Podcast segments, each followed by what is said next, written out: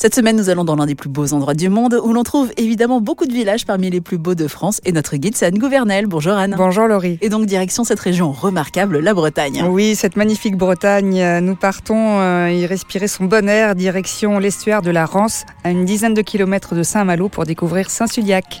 C'est un village de pêcheurs qui a vraiment conservé tout son charme avec ses maisons de granit et c'est aussi un magnifique belvédère sur l'estuaire de la Rance. Un belvédère avec également un très très beau point de vue sur la mer. Si Saint-Suliac est l'un des rares villages de l'estuaire de la Rance à être tourné vers la mer et non vers l'intérieur des terres, c'est qu'il est bel et bien un village de pêcheurs. Nombre d'entre eux partaient pour de longs mois pêcher la morue au large des côtes canadiennes de Terre-Neuve, ce qui leur valait d'être appelés les Terre-Neuvas. Sur les hauteurs du village, d'où l'on profite d'ailleurs d'un panorama exceptionnel sur le port et le village, la Vierge de Graffollet rappelle le lourd tribut que ces paysans de la mer ont dû souvent payer pour faire vivre les leurs. Je n'irai pas à la morue, capitaine, mon capitaine. La pêche à la morue a permis aux habitants hein, de subvenir à leurs besoins, mais Anne, il y a également une autre ressource qui est exploitée à Saint-Suliac. Oui, parmi les ressources issues de la mer, le village a longtemps exploité la production de sel entre le 18e et le 19e siècle.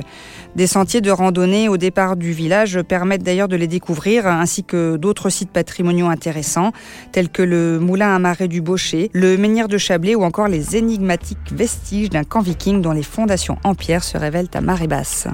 Vous avez la possibilité de découvrir Saint-Suliac grâce aux visites proposées par l'association Le Patrimoine ou à l'occasion d'une randonnée à thème menée par Guillemette Trémaudan, une véritable figure locale. Et on peut déjà noter dans nos agendas un rendez-vous immanquable pour le mois d'août. Le village organise plusieurs euh, manifestations liées à l'histoire et à l'identité maritime du village, telles que Saint-Suliac autrefois, qui donne lieu chaque premier week-end d'août à des défilés en costume d'époque, des jeux, des chants traditionnels bretons ou des courses de Doris dans l'estuaire.